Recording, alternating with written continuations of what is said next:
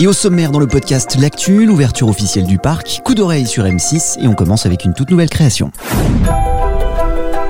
Les noces de feu, la promesse d'une fête inoubliable. Chaque soir, à la tombée de la nuit, une douce mélodie résonne sur le lac et réveille peu à peu le souvenir du plus romantique des mariages. La muse, violoniste et le pianiste virtuose se retrouvent pour célébrer leur amour éternel dans une féerie d'eau et de feu. Ainsi débute la nouvelle création du Puy du Fou, onirique, féerique, les éléments se mêlent pour créer cette année encore l'événement avec une création 100% originale qui saura combler les petits comme les grands à découvrir le 12 juin.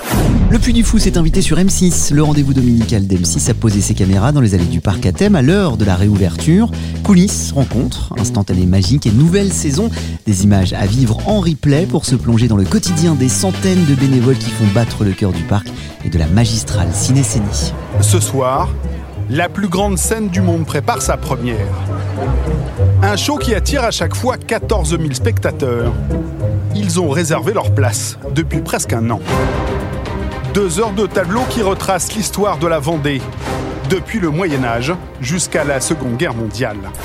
C'est donc officiel, le parc accueille à nouveau ses visiteurs et ce depuis le 11 juin dans la foulée des annonces réalisées par le président de la République en début de mois. Le Puy du Fou s'est réjoui de pouvoir accueillir ses premiers visiteurs et lancer officiellement la saison 2020 forte de ses créations originales. Toutes les mesures sanitaires seront scrupuleusement respectées pour livrer à vivre et à voir aux spectateurs les noces de feu ou encore le grand siècle, une occasion unique de marcher sur les pas de Louis XIV, le roi soleil. Le Puy du Fou ouvrira ses portes jusqu'au 1er novembre prochain.